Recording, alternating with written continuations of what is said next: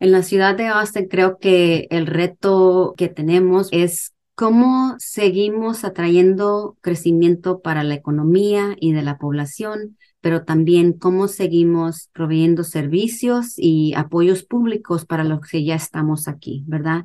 ¿Cómo balanceamos esa atracción aquí a la ciudad que sigue creciendo la economía y la población, pero también ponemos protecciones para poder mantener y apoyar a los que ya están aquí? En el Taco Financiero Podcast hablamos sobre el poder de la educación financiera, economía y finanzas. Analizamos lo que está pasando en la economía y cómo afecta a tu bolsillo para que puedas tomar las mejores decisiones que beneficien a tu economía familiar.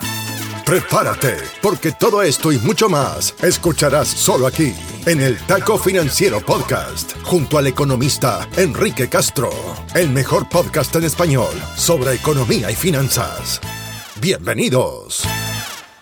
Hoy es lunes 8 de mayo y esta semana te traemos entrevista. Platicamos con nuestra amiga Lila Valencia, City Demographer de la ciudad de Austin. Lila nos compartió su historia creciendo en la frontera de Estados Unidos con México, su paso por muchos años de estudio en su carrera, maestría y hasta doctorado, y su experiencia estando al frente de los estudios de población y demografía en la ciudad de Austin. Platicamos con Lila sobre la historia de segregación racial que existió en Austin durante el siglo pasado y cómo impactó esto la desigualdad que vivimos hoy familias hispanas y afroamericanas en temas como ingresos, educación, salud y otros temas. Después de escuchar esta entrevista entenderás muchísimo más sobre la comunidad hispana que vive en una de las ciudades más dinámicas de todo Estados Unidos. Antes de comenzar, este mes es Mental Health Awareness Month y estamos platicando mucho sobre salud mental. La semana pasada hablamos de lo que significa salud mental y qué tipos de problemas de salud mental podemos enfrentar y cómo se relacionan con nuestras finanzas. La próxima semana hablaremos sobre cómo cambió la crisis de salud mental con la pandemia, dónde estamos los latinos en este problema y qué podemos empezar a hacer para cambiar esta realidad en la que no hablamos sobre salud mental. Ahora sí, vamos con la entrevista a nuestra amiga Lila Valencia. El Taco Financiero Podcast está en Internet. En Instagram, Facebook, Twitter y TikTok. Encuéntranos como arroba taco financiero o visita nuestra web tacofinanciero.com. Encuentra más data sobre contenidos, entrevistas y mucho más. Mantente en línea y siempre actualizado. tacofinanciero.com. Una idea del economista Enrique Castro.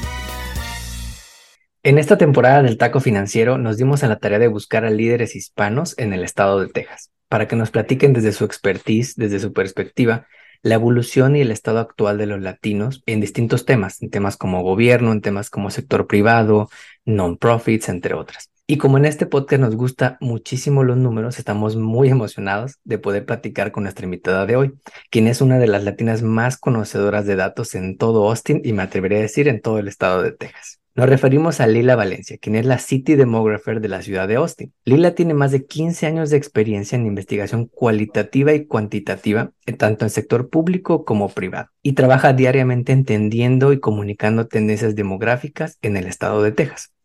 También ha comparecido ante el Congreso, ha dado más de 100 conferencias y entrevistas y ha realizado investigación en temas como migración, energía, transporte y hasta violencia de género. Por si fuera poco, le gusta Ted Lasso y seguro está viendo la nueva temporada que salió hace poco. Lila, bienvenida al Taco Financiero. Gracias, Enrique. Es importante mencionar que esta entrevista refleja la opinión exclusiva de nuestra invitada y no refleja la posición de ninguna entidad gubernamental, ni de la ciudad de Austin o alguna otra entidad de gobierno. En este podcast platicamos mucho sobre economía y educación financiera y somos de la idea de que hay que normalizar hablar sobre dinero. Entonces queremos preguntarte para iniciar la entrevista que nos cuentes algo en lo que personalmente te guste gastar tu dinero. Sí, esta pregunta me gustó mucho. Mira, la mera verdad, yo soy de esas personas que vemos en TikTok, ¿verdad? Que salen al Target y según vamos por jabón para el de baño, pero regreso con ropita para mi hija, una cobijita para la silla de la oficina, juguetes para la perrita y pues bastantes cosas que verdaderamente no necesitaba. Pero más que nada me gusta mucho el fashion, ¿verdad? La moda, especialmente cuando estamos en tiempos de que estamos cambiando estaciones como ahorita. Entonces salgo y a ver si busco algo que, algo nuevo, ¿verdad? Que me pueda ayudar a llegar a la nueva temporada. Y luego, este, también estaba pensando, ¿verdad?, cómo ha cambiado cómo gastamos dinero durante la pandemia y después de la pandemia, ¿verdad? Entonces, en nuestra familia, nosotros antes de la pandemia comíamos mucho en restaurantes y claro, pues eso cambió durante la pandemia. Y creo que todavía estamos comiendo mucho más en casa y verdaderamente nos ha ayudado muchísimo para ahorrar. Sí, sí, por supuesto. Lila, ahora sí, entrando en materia, cuéntanos un poquito sobre ti. ¿Quién es Lila Valencia y cómo decides dedicarte a eso de los datos y la demografía?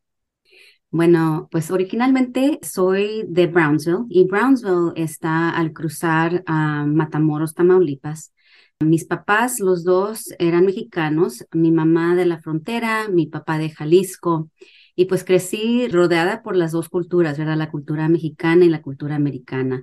Crecí uh, rodeada por mi familia, los que vivían en los Estados Unidos y también los que vivían en, en México. Y este, en esos entonces nosotros vivíamos y estudiábamos en los Estados Unidos, pero era muy fácil ir a México y regresar en el mismo día, cenábamos con mi abuelita y luego regresábamos para la escuela al siguiente día o salíamos al dentista o, ¿verdad? Cosas así. Entonces, verdaderamente pasamos mucho tiempo en las dos culturas. Y luego también cuando estaba en la escuela, mis materias me venían fácilmente, ¿verdad? Este, yo no sabía qué quería estudiar. Cuando gradué de, de secundaria, asistí aquí en la Universidad de Austin, pero todavía no sabía mucho conocerme o cuáles eran mis intereses. Soy una persona muy social, solo que tomé unos cursos en psicología y me ayudaba mucho cómo me daban un entendimiento a las personas que me sentía más cercano a ellos, ¿verdad? Pero siendo una universidad muy grande y también el programa de psicología en la Universidad de Texas es también bastante grande, acabé tomando bastantes cursos enfocados en estadísticas y métodos de investigación y me gustaba. Entonces, al graduarme, les conté a mis papás, ¿verdad? Creo que tengo que seguir estudiando. Y pues ellos no entendían, me, me preguntaron, pues si te acabas de graduar, no vas a trabajar. Y ya después de que les expliqué, entonces empecé mis estudios y recibí mi maestría, este, y luego después de esto trabajé para una compañía chica de investigación de mercado.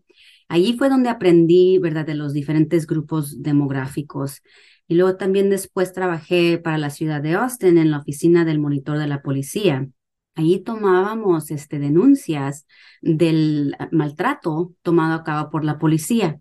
Y entonces en ese trabajo fue donde pude entender, ¿verdad?, el, poder y el valor de los estudios de población, porque pueden eh, muchas veces iluminar áreas de desigualdad.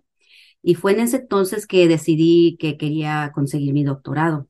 Y para entonces mis papás ya, ya entendían más y no me, no me hicieron nada de preguntas.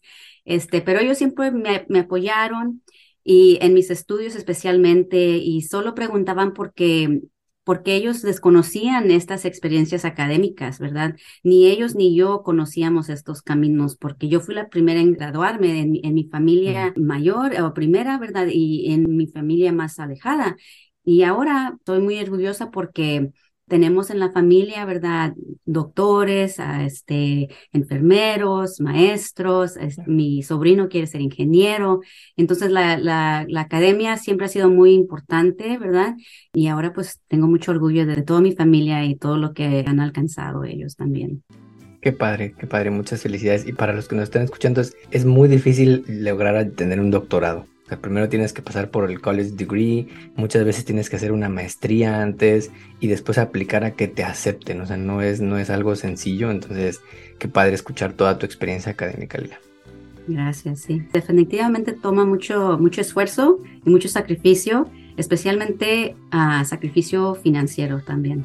Sí, claro, supuesto. Lila, hace algunos meses tuvimos el gusto de conocerte en una sesión que tuvimos con la Cámara Hispana de Comercio de Austin y nos contaste mucha información muy interesante que queremos retomar, porque si bien Texas es el segundo estado con mayor población hispana, en Austin esa tendencia está empezando a cambiar un poco. Pero queremos empezar por el principio, irnos un paso atrás para entender algunos conceptos básicos para todos los que nos escuchan, porque algunos de los que nos escuchan quizá no saben que antes de 1970 no existía la categoría hispanos en los datos oficiales de Estados Unidos y los latinos éramos considerados dentro de la categoría de blancos. ¿Cómo podemos entender los conceptos de raza y etnia y cómo los hemos medido a nivel nacional en este país? Sí, esa es muy buena pregunta. Y de hecho, en este momento, el, el Buró del Censo está capturando comentarios públicos acerca de cómo presentar las preguntas tocantes a la raza y la etnia. Este, más recientemente, el censo ha incluido dos preguntas, ¿verdad? La primera pregunta solicita información acerca de etnia hispana.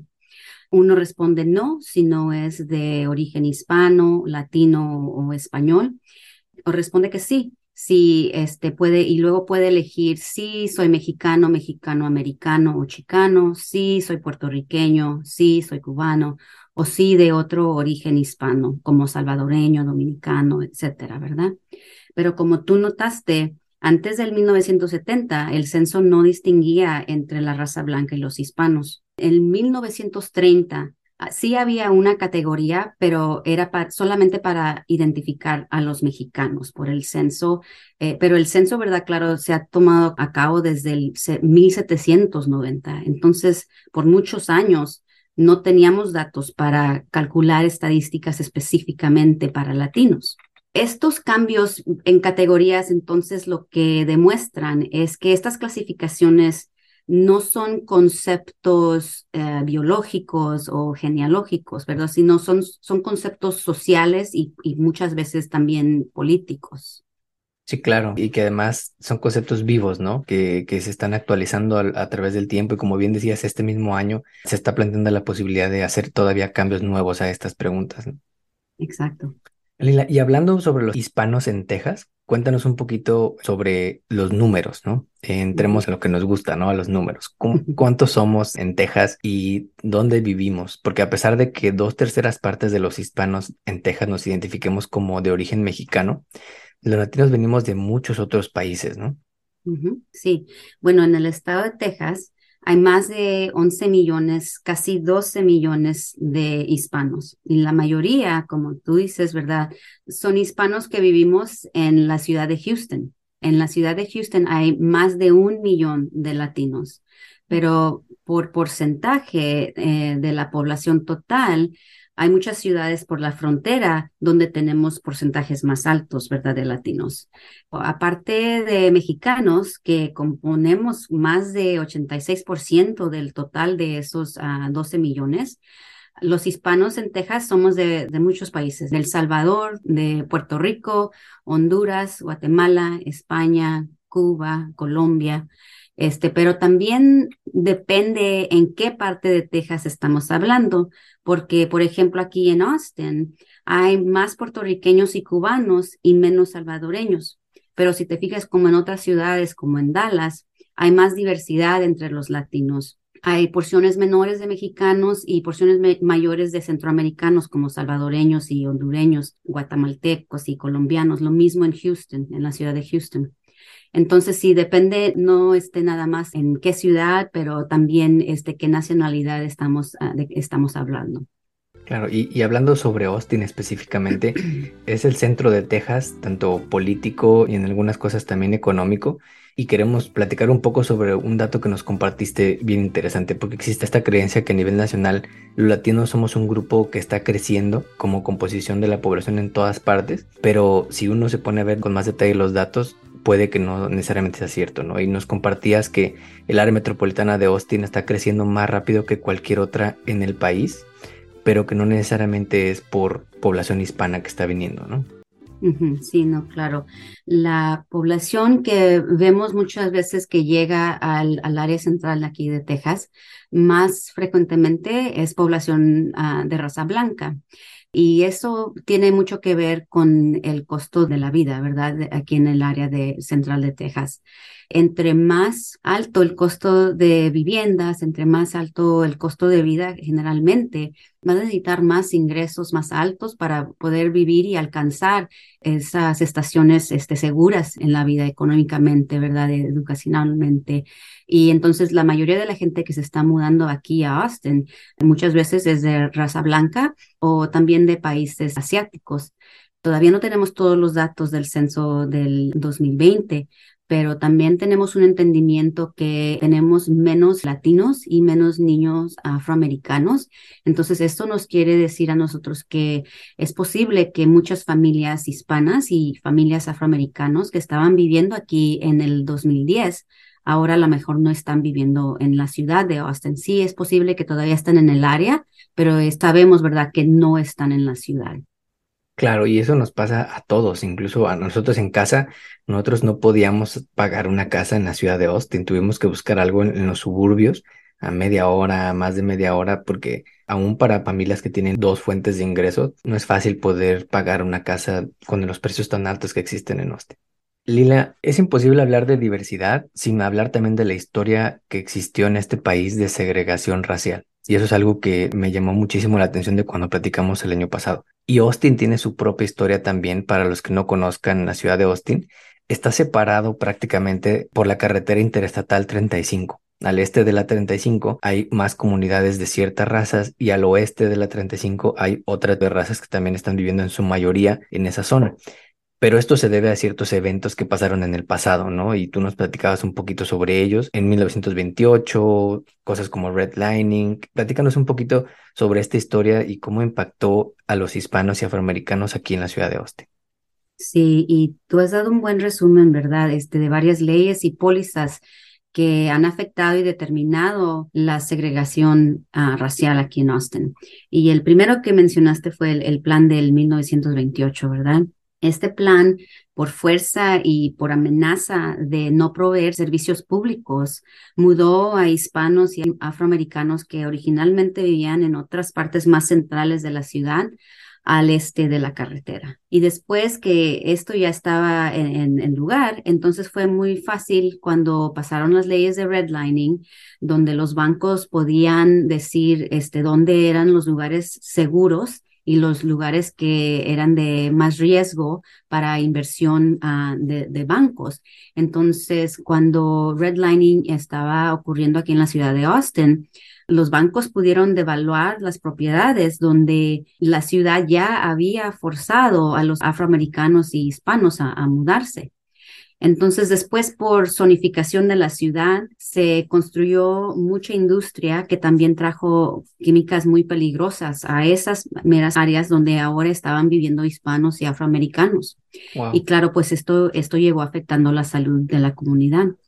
Entonces, todo esto ha trabajado para disminuir la situación económica y la situación de salud de hispanos y afroamericanos que, como tú dices, ¿verdad? Es más frecuentemente que viven en las partes estes de la, de la carretera. Pero no pasó esto durante solo ese tiempo, sino por generaciones, ¿verdad? Porque en los Estados Unidos el tener propiedad es el camino principal a la riqueza y sin este camino es muy difícil avanzar económicamente y por eso es que ha tenido un impacto muy largo que ha abarcado generaciones, no nada más a la gente que fue afectada en ese tiempo. ¿Y esto era completamente legal en ese momento? O sea, no, no había una ley que protegiera en ese momento a las comunidades hispanas y afroamericanas. Y eso es lo que es muy importante, ¿verdad? Porque es un sistema racista, porque en toda verdad de la palabra era un sistema legal, un sistema de leyes de bancos, en leyes federales de, ah, de viviendas, en leyes locales, ¿verdad? Por la zonificación. Entonces, eh, todos estos sistemas estaban trabajando para desviar el camino económico de estas familias. Qué fuerte, porque además no es algo que solo haya pasado en Austin, ¿no? Pasó alrededor del país en todos esos años y afectaban a todos los hispanos y afroamericanos que vivían en ese entonces, ¿no? Exacto. Y, la, y décadas después, nos hablamos ahorita sobre la década de los 20 y los 30, ¿no? Pero décadas después, gracias al trabajo de líderes como Martin Luther King y mucha gente que trabajó por los derechos civiles de las minorías, se pasó la ley de derechos civiles del 64, pero en la práctica siguió existiendo esta discriminación racial, tanto a nivel privado como desde las mismas políticas de los gobiernos. Y queremos que nos compartas cómo ha afectado esta segregación a los latinos en diversos temas, ¿no? Como educación, vivienda, salud, porque a pesar de que ya había leyes que protegían un poco más contra la discriminación, en la práctica seguía pasando. Sí, y Y eso es muy importante, ¿verdad? Porque sí seguía pasando en sistemas menos formales. O sea, si tú tienes alguien que te está rentando tu apartamento, esa persona puede decidir por quién eres tú, qué color es tu, tu piel, ¿verdad? Cuánto te van a cobrar o cuánto, cuándo te van a pedir que salgas de tu, de tu apartamento. Pero también, como estaba contando anteriormente, el impacto que tuvo en desviar económicamente a personas afroamericanas y latinas, porque si tú tomas la salida equivocada en la carretera, te vas a tomar más tiempo en llegar, ¿verdad? Y a veces te va a costar más en llegar. Eso es exactamente lo que ocurrió con muchas comunidades hispanas y afroamericanas aquí en Austin y como tú dijiste, en muchas otras ciudades en, el país. Pero sin este camino económico hacia la riqueza, entonces no hay suficiente dinero para invertir en la educación, especialmente la educación avanzada, ¿verdad? Que solamente ha aumentado en costo en los últimos años. Y luego esta educación avanzada ahora es más necesaria para alcanzar trabajos con sueldos mejores. Y luego también igualmente con la salud. Si estás pagando más de 30% de tu sueldo por tu vivienda, entonces no te queda mucho dinero para poder invertir en tu cuidado preventivo, solo que todavía está afectando la educación, la salud y la situación económica de mucha gente hispana y afroamericano y también lo que pueden entonces ahorrar para poder invertir en el futuro de sus hijos. Claro, además, como dices, esto impacta las finanzas personales de la familia, ¿no? Si no te queda dinero al final del mes para invertir en una mejor educación, para cuidar la salud de los niños, pues todo está relacionado al final. Sí, claro.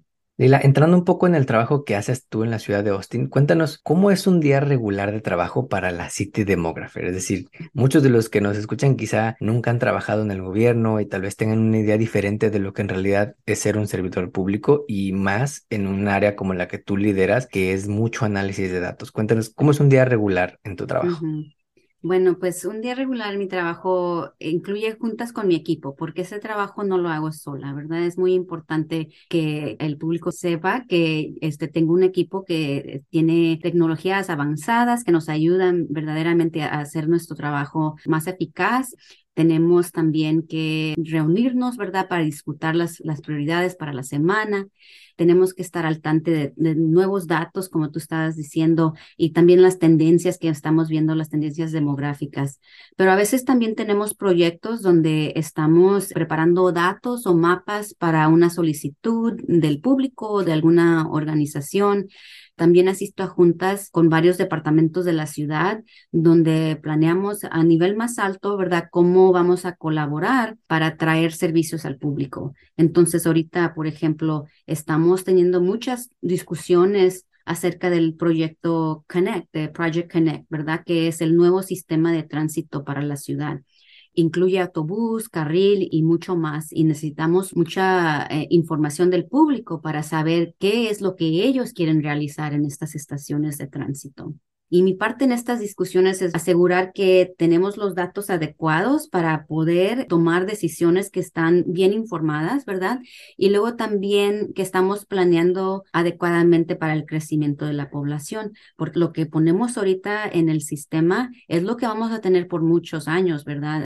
Y luego a veces también estoy preparando presentaciones para grupos comunitarios o negocios o hablando con medios de comunicación como aquí en tu podcast. Excelente. Y además que algo que a mí me gusta en lo personal de trabajar con datos y que creo que mucha gente en áreas como la que tú lideras comparte también es que lo que se mide se puede mejorar. Exacto. Para empezar a cerrar la entrevista, queremos que nos compartas algunas conclusiones sobre lo que nos contabas el año pasado en la Cámara Hispana el crecimiento que ha visto Austin en las últimas décadas y nos gustó mucho cómo los llamaste, lo categorizaste en dos formas, Growing Gains y Growing Pains, porque reconoces los logros, pero también todo el trabajo pendiente que existe. Cuéntanos un poquito sobre esto. Bueno, sí, es, en la ciudad de Austin creo que el reto que tenemos, ¿verdad? Es cómo seguimos atrayendo crecimiento para la economía y de la población pero también cómo seguimos proveyendo servicios y apoyos públicos para los que ya estamos aquí, ¿verdad? Porque creo que el crecimiento de la población seguirá, ¿verdad? ¿A qué magnitud? Eso va a depender en muchas cosas, pero en la principal va a ser el costo de vida en Austin, ¿verdad? ¿Qué tan alto va a llegar ese costo de vida? Por ejemplo, si la población sigue creciendo y no planeamos adecuadamente para el crecimiento, especialmente construcción de viviendas, entonces continuará a subir ese, ese costo de vida en el área, ¿verdad? Y la gente que podrá mudarse aquí, entonces van a necesitar ingresos más y más altos, ¿verdad? Y cuando lleguen, van a competir en un mercado de viviendas que ya va a estar muy ajustado. Y cuando ellos vienen con ingresos más altos a comparado de la persona que está viviendo aquí ya en Austin, entonces los que van a perder van a ser los que ya estaban aquí. Pero no solo ellos van a perder, ¿verdad? Porque muchas veces esas familias acaban siendo familias latinas, familias ah, afroamericanas. Con ellos también se va esa cultura y esa historia de la ciudad de Austin. Y por eso es muy importante, ¿verdad? ¿Cómo balanceamos esa atracción aquí a la ciudad que sigue creciendo la economía y la población, pero también ponemos protecciones para poder mantener y apoyar a los que ya están aquí? Claro, al final para que no se pierda toda esa, esa historia cultural que existe de los latinos y de las personas que ya estábamos aquí antes. Claro. La terminamos también preguntándote sobre algún libro que te haya ayudado durante tu vida o tu carrera y que nos quieras compartir. Bueno, pues tengo muchos libros que todavía saco de vez en cuando, que cuando estoy a cabo unos estudios tengo que referirme a, los libros, ¿verdad?, donde estaba estudiando para el doctorado. Pero un libro que verdaderamente me afectó fue un libro que leí cuando era mucho más joven y fue el libro La casa en Mango Street, ¿verdad?, por Sandra Cisneros. Este fue el primer libro que yo leí donde me vi reflejada en sus páginas, ¿verdad? Antes eso estaba leyendo historias de otras gentes, estaba aprendiendo de, de lugares lejanos, de experiencias diferentes, ¿verdad? Aunque yo nunca había visitado a, Chicago, yo podía como quiera relacionarme con los personajes en el libro de, Sandra Cisneros y por eso tiene un lugar muy especial en mi corazón el libro de La casa en Mango Street. Gran libro. Vamos a dejar también la información del libro en las notas del episodio. Y Lila, última pregunta ahora sí para dejarte ir. ¿Cuál es tu comida hispana o mexicana favorita? Uy, bueno, este, yo me acuerdo, esto no pasó, pero yo me acuerdo que a mí me gusta mucho el mole, eh, el pollo en mole, especialmente el pollo en mole que hacía mi tía Marilu me gustaba tanto que hasta le, pedí que si por favor me cocinaba pollo en mole para el día de mi boda. Y bueno, pues claro, ella, este, cuando, cuando estaba chica sí me dijo, sí, claro, claro que te voy a hacer pollo en mole para tu boda. Pero pues luego después de 200, ¿verdad? Invitados, este, acabamos comiendo algo diferente, pero siempre me ha gustado mucho el pollo en mole. Ah, excelente comida y además hay muchos tipos de mole. O sea, México tiene mucha diversidad de mole también. estamos muy agradecidos, Lila, de que hayas dedicado este tiempo para platicar con nosotros, para hablar sobre los números que nos definen y los números que están pasando en la comunidad, las cosas buenas y los retos también que falta por trabajar para lograr que la comunidad hispana tenga un mayor bienestar que el que actualmente tiene, ¿no? Sí se ha tenido avances, pero al mismo tiempo hay cosas que se tienen que trabajar, errores en el pasado que hay que corregir y retos nuevos que hay que ir enfrentando, cuidando siempre que la comunidad hispana esté bien representada y por eso te queremos agradecer el tiempo que nos has dedicado el día de hoy. Gracias Enrique, me dio mucho gusto, gusto platicar contigo. Te deseamos el mejor de los éxitos en la ciudad de Austin. Gracias. Como siempre te agradecemos que compartas este episodio y que nos pongas 5 estrellas en la plataforma de podcast donde nos escuches. Nos ayudas así a llegar a más paisanos. Hasta aquí llegamos por hoy. Nos despedimos hasta la próxima emisión de El Taco Financiero Podcast, junto al economista Enrique Castro. Todo sobre educación financiera para mejorar tu economía personal y lograr todas tus metas financieras. No olvides seguirnos en redes sociales para encontrar más novedades. En Instagram, Facebook, Twitter y TikTok, encuéntranos como arroba taco financiero o visita nuestra web tacofinanciero.com. Hasta pronto. El podcast que acabas de escuchar, El Taco Financiero, refleja la opinión exclusiva del presentador o sus entrevistados y no representa la opinión de patrocinadores o terceros. El podcast tiene el objetivo exclusivo de informar y no busca promocionar la compra de acciones de empresas en específico. Tampoco es un reporte de investigación y no representa consejo legal o financiero.